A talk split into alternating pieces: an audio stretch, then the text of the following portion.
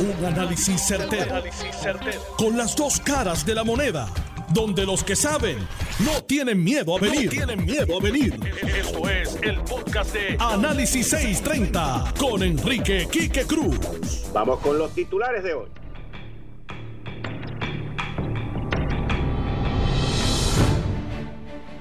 Desde tempranito esta mañana mis fuentes estaban trabajando incansablemente me informaron que la epidemióloga del Estado, la doctora, de Seda, había renunciado. Y también me indican que vienen cambios en el Departamento de Salud, un grupo, un combo agrandado. La pregunta es, ¿va a seguir mandando Mabel ahí también?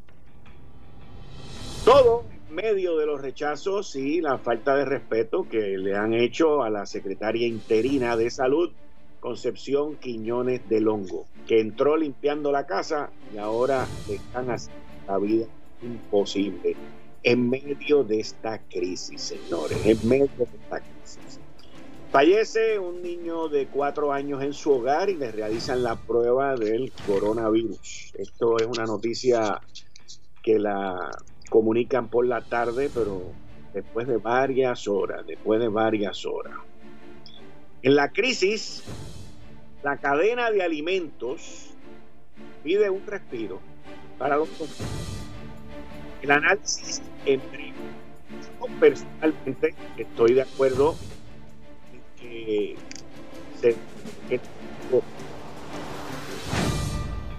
Italia ya va por más de 6.800 fallecidos, España por encima de 3.434 Ayer España reportó en un solo día 738 fallecidos y 7.937 contagiados.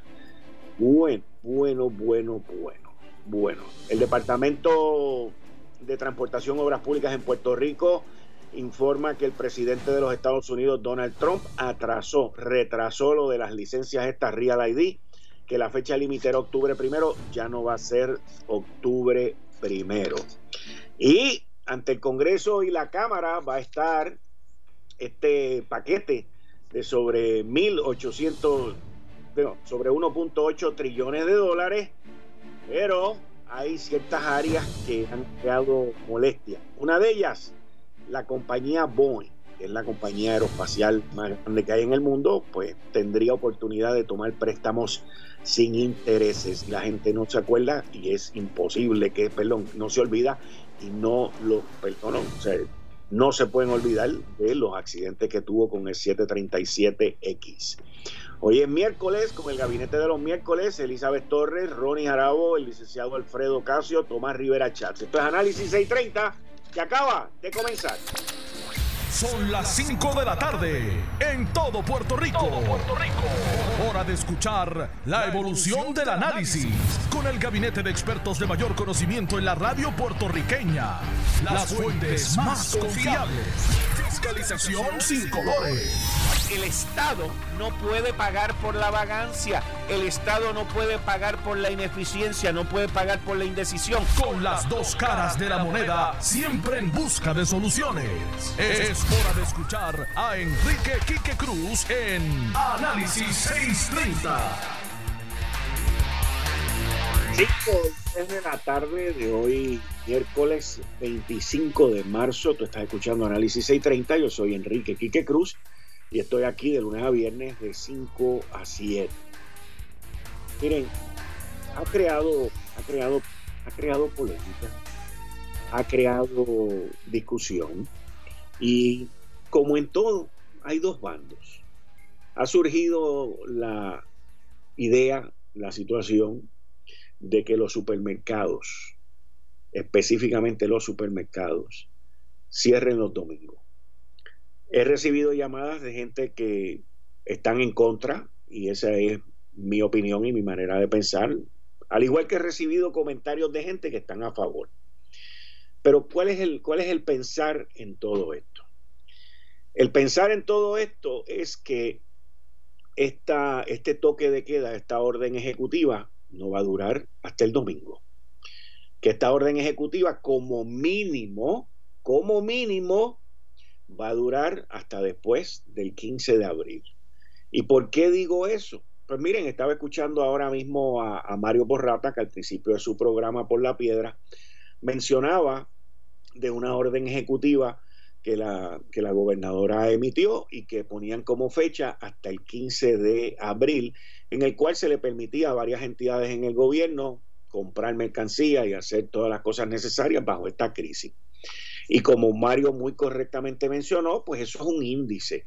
En adición a que el, el, doctor Segundo Rodríguez Quilinchini eh, ya ha comenzado desde el lunes a dar unos indicios de que esto va a extenderse. En adición a que si miramos esto a largo plazo, que muy bien podría ser definitivamente un mes, 30 días tendría esto, para ver cómo va la curva, para ver cómo van los contagios.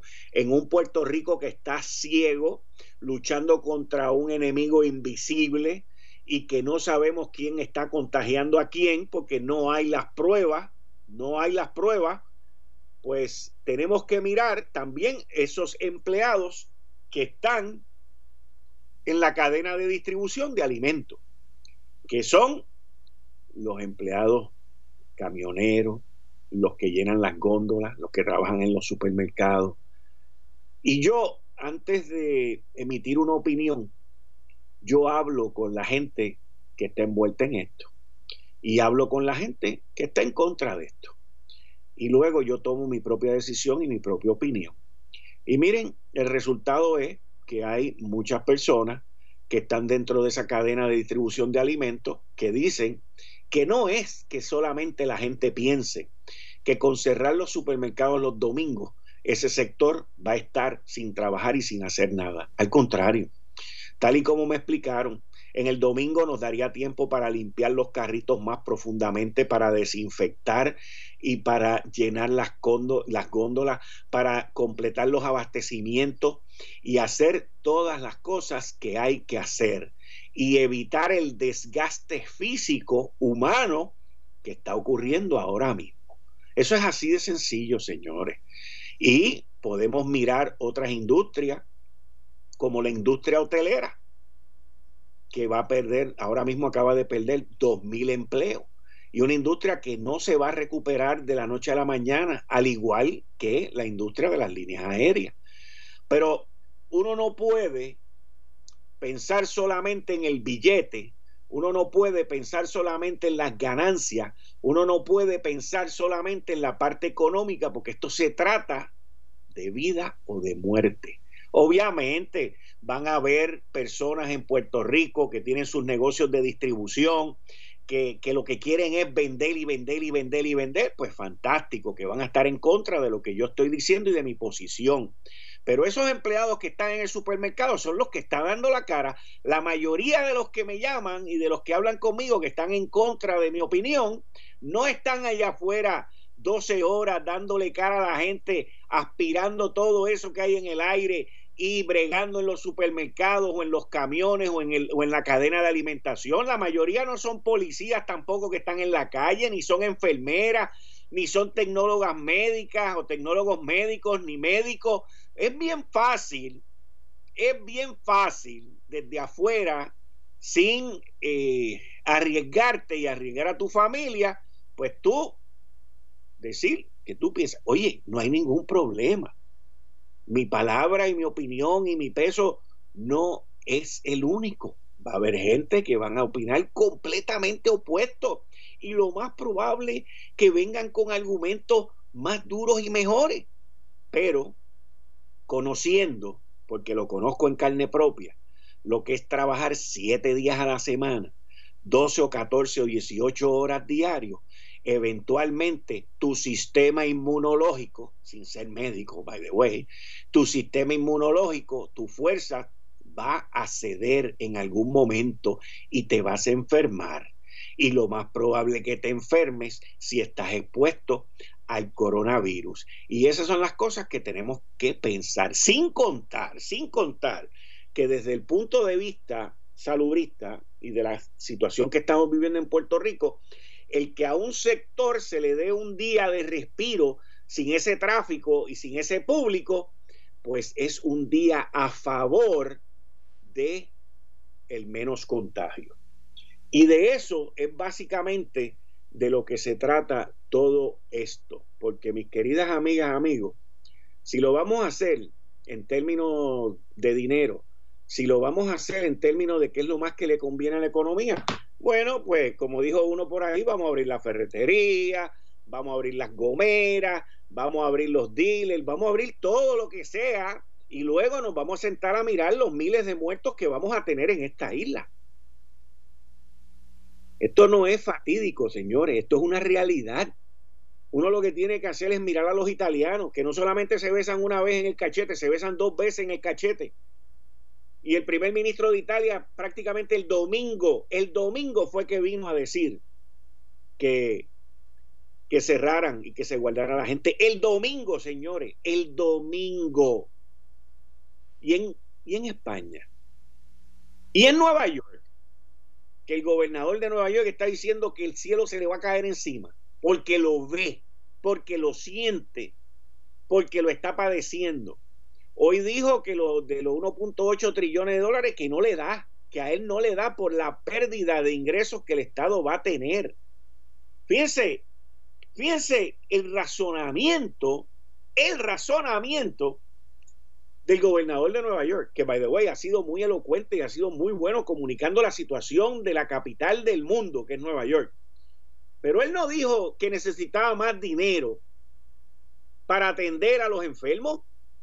Él lo que dijo fue, no, de ese estímulo, yo nada más voy a necesitar más de 10 mil millones de pesos porque el Estado va a perder qué sé cuántos millones de pesos no hablo de los enfermos, porque de los enfermos viene hablando ya hace más de una semana, pero es el mismo gobernante que se negaba la semana pasada, hace siete días, se negaba a decirle a la gente que se quedaran en su casa. Se negaba, lo dijo en CNN con su hermano, cuando él dijo que él tenía un problema con los curfew, porque su papá lo había encerrado y no sé qué rayos, así mismo fue. Pero ahora, como ve venir el desastre, como ve venir que no está preparado, como ve venir que no tiene suficientes camas y están construyendo y están convirtiendo el centro de convenciones y otros lugares en hospitales de mil en mil, pues entonces se da cuenta de que está un mes tarde. Un mes, señores, un mes tarde. ¿Cuán tarde estamos nosotros en Puerto Rico? Honestamente, yo no sé. Yo no sé. Pero yo sí sé que la secretaria de salud sabe. Yo sí sé que el que dirige el Task Force de los médicos, segundo Rodríguez Quirinchini, sabe. Yo sí sé que la gobernadora sabe. Yo sí sé que en Puerto Rico hay gente que sabe lo tarde que estamos. Y saben lo que nos viene para encima si no nos preparamos. Dentro de todas las cosas que yo leo, y, y, lo conozco, es tremenda persona y es tremendo cirujano cardiovascular. Y estoy hablando ahora del doctor Iván González Cancel. Iván lleva ya aproximadamente como cuatro o cinco días, quizás una semana, diciendo, miren señores, hay que preparar las facilidades, hay que agarrar el, centro no sé qué, él, está hablando del centro de convenciones, él está hablando del Choliseo, este, José Miguel Agreló y otras facilidades. El departamento de desarrollo económico. Tiene varias naves que están vacías.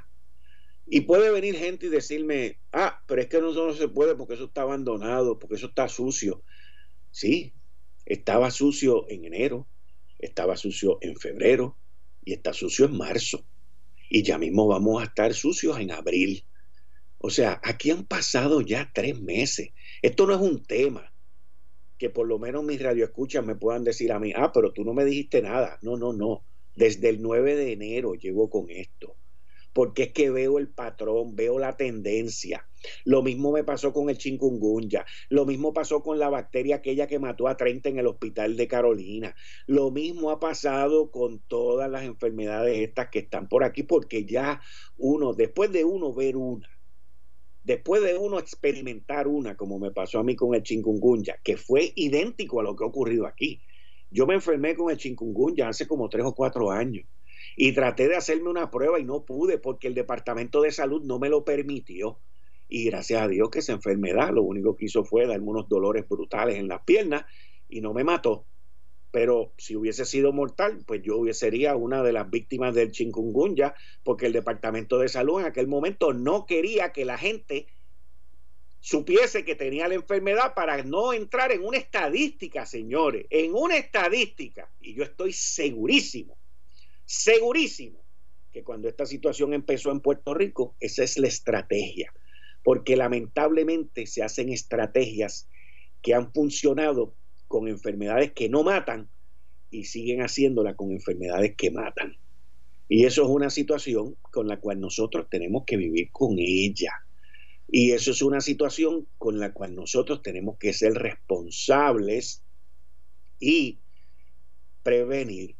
Y por eso, o sea, hoy yo le digo a ustedes que yo mismo me sorprendo de mí mismo el que yo diga que cerremos los supermercados los domingos.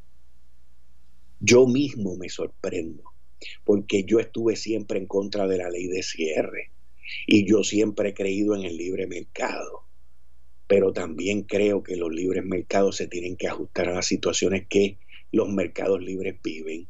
Y nosotros estamos viviendo una situación que, mire, usted, y esto lo digo con todo respeto porque durante estos días que he estado encerrado en mi casa, me puse a limpiar mi oficina y me encontré con una cantidad de documentos sobre la economía, sobre los países, información que yo vengo guardando, que data desde el 2008, que 2007, y mucha, mucha información sobre el mundo, sobre Obama, sobre 20 Bush, sobre la economía, sobre Rusia y Europa, todo, todo, todo, artículos que me he leído. ¿Y usted sabe lo que hice con ellos? Los voté los voté. ¿Usted sabe por qué los voté? Porque no me sirven para nada en el futuro ni en el presente. ¿Usted sabe por qué? Porque estamos viviendo tiempos completamente distintos, situaciones que nunca antes hemos visto.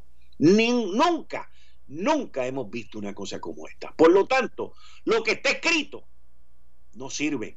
Es polémico, es polémico y vamos a tener eh, lados opuestos en todas estas discusiones. Al final y a la postre, yo no voy a tomar la decisión. Si fuera por mí, yo hubiese hecho otras cosas mucho más grandes que cerrar los domingos los supermercados.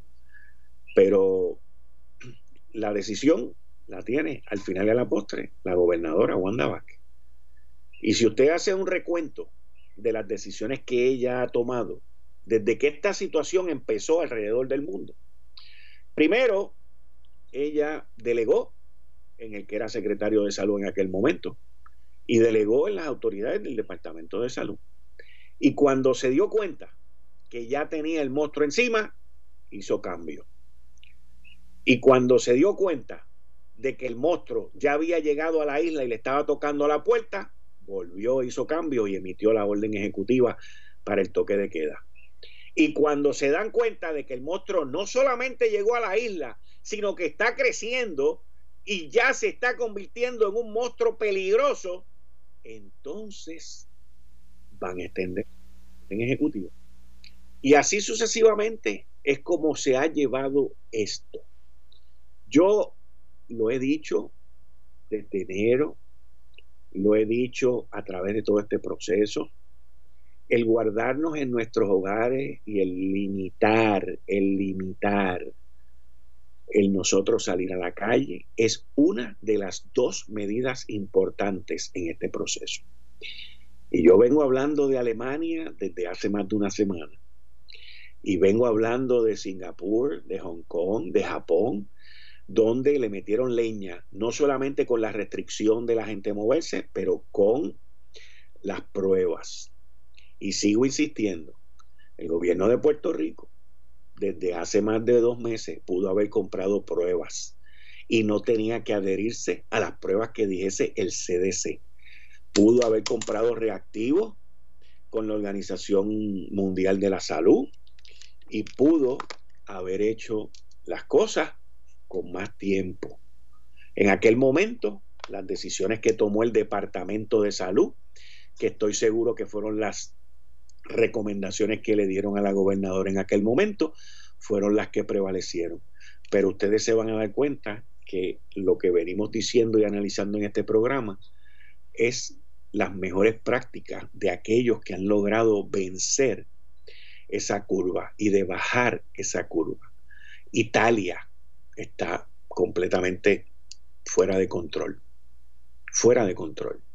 En Italia, en el mundo entero, permiso, en el mundo entero, 454.398 confirmados. El total mundial de fallecimientos hasta ahora, 20.550. En España, 47.610 casos confirmados, 3.434 fallecidos. Esto es claramente el haber reaccionado a este virus tarde, como lo está haciendo el gobernador de Florida, by the way, como pasó en Nueva York y como ha pasado en Italia, en España y en otros lugares del mundo. Para mí, de los, de los comentarios y de los elementos más contundentes, más contundentes que yo he escuchado últimamente fue ayer cuando el gobernador de Nueva York dijo, mírennos a nosotros, mírennos a nosotros, donde estamos nosotros van a estar ustedes dentro de tres a cuatro semanas. Nosotros somos su futuro. Y cuando él dijo eso, me sorprendió mucho. Él está siendo muy dramático ante la realidad dramática que está viviendo. Yo creo que muy pocos lugares en el mundo o en la nación norteamericana, vamos a decir, aparte de quizás la Florida, aparte de quizás la Florida, por lo terco que ha sido el gobernador de la Florida, pero aparte de la Florida, yo creo que muy pocos estados en la nación norteamericana van a estar como está Nueva York. ¿Por qué? Bien sencillo. Muy pocos estados de la nación norteamericana, aparte de California, tienen la, población china, occidental, eh, perdón, oriental tan grande como la tiene Nueva York. Número uno. Número dos, solamente hay una capital del mundo que se llama Nueva York. Muy pocos estados de, la nación norteamericana tienen la cantidad de vuelos a China y, y, el tráfico tan brutal que tiene Nueva York. O sea, todas esas características que tiene la ciudad de Nueva York son las que lo han llevado a esta situación que hoy desesperadamente Andrew Cuomo pide ayuda, ayuda. Y por todos lados está dejando saber porque él sabe, él sabe lo que le viene para encima, él sabe lo que le está viviendo y él sabe que no tiene los recursos, no los tiene, no los tiene. Y el gobierno federal se los va a tener que dar. El alcalde de Nueva York que es la ciudad que tiene 8 millones de habitantes. Hasta hace 10 días se negaba a cerrar el sistema de las escuelas. Si no hubiese sido por la unión de los maestros en Nueva York y por un grupo de, de gente que se reporta a él que le dijeron, si tú no haces estos cambios, nosotros vamos a renunciar, él no hubiese hecho lo que hizo. ¿Y qué hace hoy? Pidiendo. Ya Nueva York abrió una morgue, que fue la misma morgue que utilizaron para septiembre 11 donde se trabajaron ahí más de 3.000 muertos del ataque de septiembre 11 del 2001. Los preparativos que está tomando a cabo la ciudad de Nueva York es para ese tipo de estrago, ese tipo de situación, ese tipo de infección. Y nosotros aquí, nosotros aquí muy bien podemos podemos aguantar esa curva. Muy bien podemos hacer esa diferencia para futuras generaciones. Muy bien podemos evitar más muertes de las que nos viene para encima. Miren la situación de hoy. Un niñito de cuatro años falleció en su hogar. Dos señoras, dos, otros dos más fallecieron, mayores ya, comprometidos con la salud. Pero nosotros no sabemos Ciencia Forense les está haciendo las pruebas y esperaremos a que la doctora nos diga si fueron positivos o negativos. No podemos especular en cuanto a eso. Pero la realidad es que en nuestra isla hay mucha gente que tiene diabetes, hay mucha gente que tiene enfermedades del corazón, hay mucha gente que tiene hipertensión y hay mucha gente que tiene su salud comprometida, comprometida. Y mucha gente mayor que necesita diálisis también. Esto se trata, como lo dije en mi columna de, de ayer en el periódico El Nuevo Día, esto de lo que se trata es de salvar vidas, señores. Yo no estoy pensando en vender plátanos, aguacates ni tomates. Yo lo que estoy pensando es en salvar vidas. Las farmacias son otra cosa. Pero si usted me pregunta a mí, la farmacia, pues yo lo mantendría con los servicarros, porque casi todo el mundo está yendo a la farmacia por servicarro. Aquí lo que tenemos que eliminar son los focos de infección. O sea, y, y yo veo gente que lo único que están pensando es en el mango, en el aguacate, en el hamburgues, en el churrasco, y ni tan siquiera están pensando en ese empleado que esté expuesto en esa cadena de alimentos, o en ese camionero, o en ese gondolero, o en esas otras personas que arriesgan su vida día a día, día a día. Mira, actualmente estamos viviendo la pandemia del coronavirus. En todos los medios se está hablando sobre este virus. El coronavirus, como les mencioné, ya supera los 435 mil casos de contagio. Ya supera las cifras de 20 mil fallecimientos. En Estados Unidos ya se han registrado más de 53 mil infecciones y sobre 700 fallecimientos. En nuestra isla ya hay más de 50 casos positivos y ya se tiene conocimiento que por cada caso que se contagian, se contagian entre 5 a 10 personas. Esto quiere decir que en Puerto Rico tenemos aproximadamente, fácil, fácil, fácil, más de 300, 400 casos, mínimo. Esas son estadísticas conservadoras en nuestra comunidad sin poderlos identificar. Y estas personas tienen la capacidad de contagiar a otras personas de forma exponencial. Si usted comienza a tener algunos síntomas, como lo son tos seca, fiebre, dolor de garganta, mareo o dificultad para respirar, tiene que llamar urgente al número que ha provisto el gobierno del Departamento de Salud. Eh, estás escuchando el podcast de Noti1. Análisis 630 con Enrique Quique Cruz. Y como todos los martes, el gabinete de los martes está compuesto por, digo, de los miércoles, perdón, está compuesto por Elizabeth Torres, eh, Ronnie Jarabo, pasado presidente de la Cámara, y el licenciado Alfredo Casio, y también tenemos al presidente del Senado, Tomás Rivera Chats. Pero en línea telefónica ahora mismo tengo a Elizabeth Torres. Elizabeth, buenas tardes y bienvenida a Análisis 630 como todos los miércoles. Saludos, Quique, saludos a ti, a toda la población que nos está escuchando y de paso te felicito por, por la labor que tú realizas y otros periodistas y, personas que están arriesgando su vida por la seguridad de, de todos nosotros. Elizabeth, la semana pasada tú y yo tocamos el tema de los confinados el tema de las cárceles en Puerto Rico, y que es un tema que lamentablemente eh, en situaciones como esta, pues la gente no, no lo recuerda, no, no, no logra tocar ese sector, son seres humanos y son personas que nosotros y el Estado principalmente que los mete en esos en esas penitenciarías pues tiene que velar por su salud y ahí también hay mucha gente que tiene su salud ya comprometida y yo sé que tú eh, hablaste la semana pasada con el tema, quiero ponerme al día sobre el tema contigo.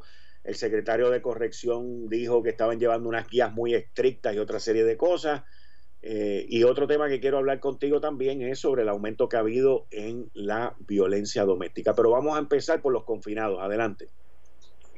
Bueno, Quique, mira, para notificarle a la ciudadanía lo que está pasando en el mundo entero, lo voy a llevar a, lo que está ocurriendo a nivel nacional y entonces lo traigo a Puerto Rico rápidamente para tener un marco de, qué es lo que está pasando. Tan, tan temprano como hoy, hoy, tan reciente como hoy, la comisionada de las Naciones Unidas este, por, los derechos humanos, esta mujer, este Bachelet, está haciéndole un llamado a todos los países del mundo a que consideren, ¿verdad? Las autoridades consideren el, eh, la, eh, la la eh, que se liberen eh, prisioneros, ¿verdad? Eh, yo no sé si tú has leído, ¿verdad? En, en las noticias y en los, en los medios, has tenido contacto con esta información, Eh, en Irán, por ejemplo, se han liberado 85 mil confinados, 10 mil de ellos se les va a otorgar un perdón. Este, en Italia ahora mismo se está considerando también porque han habido motines en, más de 50 cárceles en Italia para que se liberen ciertos confinados, ¿verdad? Bajo unos criterios estrictos que no representen ni, eh, riesgo para la población. Estoy hablándote, por ejemplo, de confinados que han violado probatorias, confinados que están por dedos de pensión, eh, confinados que, pues, tienen, mira, que tienen sus sentencias cortas, están pidiendo que se les suspendan esas sentencias, eh, personas mayores de edad que tienen su salud comprometida ya, y este, de esta manera se liberan, eh, se liberan espacios y, y camas para entonces atender lo que puede ser una, una futura catástrofe carcelaria, porque así es como la están llamando, es como una tormenta, ¿verdad?, que está cocinándose en este momento. En Estados Unidos, por ejemplo, Kike, para que tengas una idea, en el estado de, de New Jersey, que es el estado que más ha liberado confinados, liberaron ayer mil confinados y están contemplando liberar otros cientos más. En el estado de Nueva York, que ha sido el más conservador en este sentido, no ha querido hacerlo, pero están contemplándolo. Eh, tú sabes que ahí están las cárceles de, de mayor población eh, correccional y este en Iowa, Alabama, nos vamos a Los Ángeles y estamos hablando de cientos y cientos de confinados que están siendo liberados. Eh, claro, hay unos confinados que pueden estar este, en arresto domiciliario, confinados que, que tienen delitos menos graves, pero que tienen casos pendientes. Y en el caso de Puerto Rico, particularmente aquí, que puedo hablarte de que aquí en Puerto Rico, para que la gente tenga una idea, hay 32 instituciones penitenciarias. Hay casi 9.000 confinados, mujeres, hombres y adolescentes.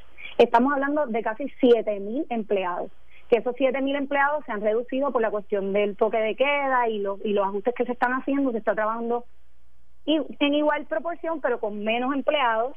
Y entonces en Puerto Rico, esta gente, hubo la Unión Independiente de Abogados hizo la misma petición que se está haciendo en distintos países del mundo y en distintos estados, de que en este momento que estamos a tiempo, que en Puerto Rico no existen casos positivos que tengamos conocimiento, ¿verdad? Porque se está rumorando mucho en las redes de que hay casos que se están manteniendo ocultos, no quiero especular, pero estamos a tiempo para hacer este tipo de, ejercicio de que se establezca eh, unas medidas para, para, para ver qué confinados, sin representar riesgo a la, a la población, pueden ser liberados y que esos confinados se está hablando de que se mantengan como quieran, una cuarentena en su casa, de 15, 14, 15 días, pero estamos hablando de faltas, de faltas menos graves, de lo que te digo, pensión alimentaria, casos pendientes. Esta población tiene que ser liberada cuando, cuanto antes, porque ya tú ves que las Naciones Unidas están haciendo un llamado mundial. Eso es lo que está sucediendo ahora. Esta es la noticia que ha estado en los últimos días. Eh, esto es lo último que hay ahora mismo. Yo tengo que, antes de que entremos en el próximo tema, quiero dar una información que me envió el ex eh, monitor de la policía, Arnaldo Claudio, mientras estaba yo en el programa, en el primer segmento a las 5 y 28. Y es que por primera vez en la historia de las Fuerzas Armadas de los Estados Unidos, el ejército, o sea, las Fuerzas Armadas están haciendo un llamado a los retirados para que regresen. Estamos hablando de Critical Care Officers, eh, oficiales que han trabajado en el área de, cuidado crítico, anestesiólogos, enfermeras, enfermeras en áreas de eh, cuidado intensivo, eh, enfermeras este, graduadas, enfermeras de área de intensivo y especialistas en eh, enfermedades de respiración. Esto es el US Army. Miembros de las fuerzas militares o personal retirado puede ser llamado, que sean siempre y cuando sean menores de 60 años, para trabajar en, como servicio activo, si son necesitados. Categoría 1, militares retirados de menos de 60 años que no tienen ninguna disability, eh, ningún problema eh, físico de salud y que han estado retirados por menos de cinco años.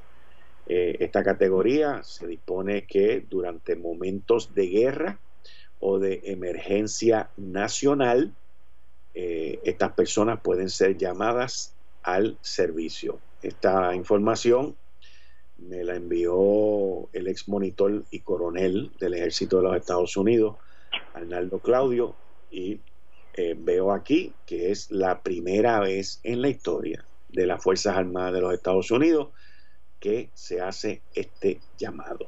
Así que la información está disponible a aquellos que la quieran eh, ver en el internet. Eh, y sale de usarmy.fort Knox. Esto, eso, eso, eso es para que la gente tenga en perspectiva qué es lo que está pasando en la nación norteamericana. Y para que la gente pueda entender e internalizar lo seriedad, la seriedad de esto. Correcto. Esto no se trata de una goma. Hoy a mí, mira, por ejemplo, a mí se me rompió hoy el microondas se me rompió. Y yo muy bien, pues, eh, podría decir, no, que hablan la ferretería o que abran las tiendas para yo resolver mi problema. No, calentaré de otra manera y si se me rompe la estufa, pues lo caliento en un, en un barbecue con carbón. Pero, o sea, hay que entender de que la situación que estamos viviendo es una situación de vida o muerte, donde la salud, que es la vida o la muerte, de más de 300 y pico de millones de ciudadanos americanos está en riesgo. Así de sencillo. Esto no se trata de, vender, esto no se trata de comprar, esto no se trata de, de, otra cosa que no sea salvar vidas, salvar vidas. Correcto. Pero Correcto, Elizabeth, también eh, he visto las estadísticas eh, incrementarse muchísimo eh, estadísticas que tienen que ver, by the way, antes de entrar en, el, en, la violencia doméstica, que me mencionaste lo de las cárceles y lo que está ocurriendo en los Estados Unidos, eh, todas las cárceles estatales y todo esto sí, están, está ocurriendo exactamente lo que tú estás diciendo en muchos de los estados. Eh, todavía no ha habido una decisión federal porque están no están esperando están esperando una orden una orden ejecutiva de, de Trump sí. Por eso para liberar a algunos confinados no violentos mayores de edad y lo que te estaba diciendo Sí, digo, obviamente hay gente que en, en, el sistema americano y en el sistema de aquí, hay gente que tú no puedes liberar. Correcto. Sencillamente te tienes que quedar con ellos ahí y velar, velar no solamente por los confinados, pero por los guardias penales también. Claro, Quique, mira, gracias por la aclaración. Estos reclamos, verdad, que yo he hecho públicamente, hoy estuve en una, en una cadena también televisiva hablando del tema, el llamado es más bien para que esos confinados que no puedan ser liberados haya espacio para atenderlos en caso de que haya contaminación, ¿verdad? Pero también este llamado incluye a los empleados, a los oficiales de corrección que están en un alto riesgo, a las enfermeras que están trabajando allí y también a los empleados administrativos. ¿Ven? No se puede perder de perspectiva que se busca el bienestar de todos. Ayer te escribía sobre este Saramago, estaba hablando de, del ensayo sobre la ceguera. Este no es el momento para pensar en mí, en mí y en mí. Hay que pensar en todos. Y en ese sentido, por eso es que hablo de los confinados y de lo que se está haciendo en otros países para que Puerto Rico, pues mira, sea uno de los pioneros en uno de, esos primeros estados. Primero fue California, luego entonces New Jersey, ahora Nueva York, que está en veremos, pero lo va a hacer, estoy casi segura que sí. Este, pues mira, que, que tomemos esta medida porque estamos a tiempo y qué mejor que la prevención, Quique qué mejor que la, que la prevención. En Italia, por ejemplo, tienen más de 60 mil confinados en una en unas cárceles donde solamente se sostiene 50 mil. Entonces están habiendo motines. ¿Por qué vamos a esperar ese momento si podemos liberar camillas, podemos liberar este espacios para los confinados, para los que sí se puedan quedar? Estamos hablando de que las autoridades ejerzan un control, no estamos hablando de liberar gente a lo loco, estamos hablando de lo que te digo, delitos menores. Este, eh, eh, hay hasta de ambulantes. Los de ambulantes tienen que llevarlos a unos a unos albergues, no pueden tenerlos en las cárceles. O sea, hay hay hay mucha gente que puede quedar liberada bajo esta bajo esta nueva ¿verdad? visión y yo espero que así sea para beneficio de toda la población correccional, incluyendo a los familiares de los empleados y de los confinados. Entrando en el tema de la violencia doméstica, Elizabeth, hemos visto ese número incrementarse dramáticamente durante los últimos 10 días. Eh, la situación parece estar un poquito fuera de control eh, y las autoridades pues han recibido ya sobre 145 querellas al respecto desde que se puso la orden ejecutiva. Eh, sí, al día de hoy, al día de hoy, Quique, este, disculpa que te interrumpa, es para darte los datos eh, recientes. Al día de hoy hay cientos, eh, 160 querellas que se han hecho y si comparamos con el año pasado, que hubo 185 para esta fecha, pues la gente pensaría que ha disminuido. Y esto es bien importante decirlo porque sí ha disminuido en términos generales, aunque se ha aumentado en, cierta, en ciertos este, municipios, ¿verdad?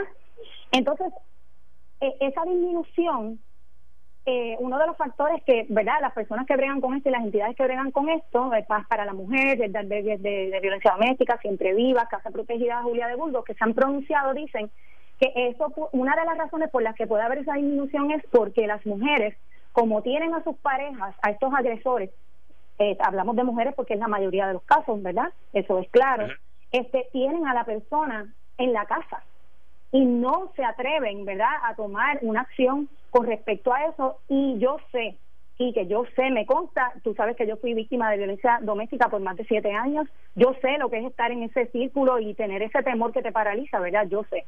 Y yo sé que estas mujeres no se van a atrever tal vez a tomar una acción, en otros momentos a lo mejor tú para bajar un poco la tensión te vas en tu carro, coges un paseo, estas cosas no se dan.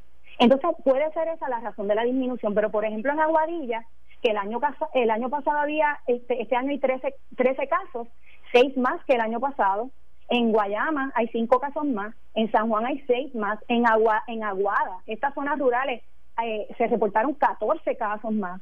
Eh, estamos hablando de que de que hay hay lugares donde sí ha habido un aumento considerable en las querellas, por lo menos.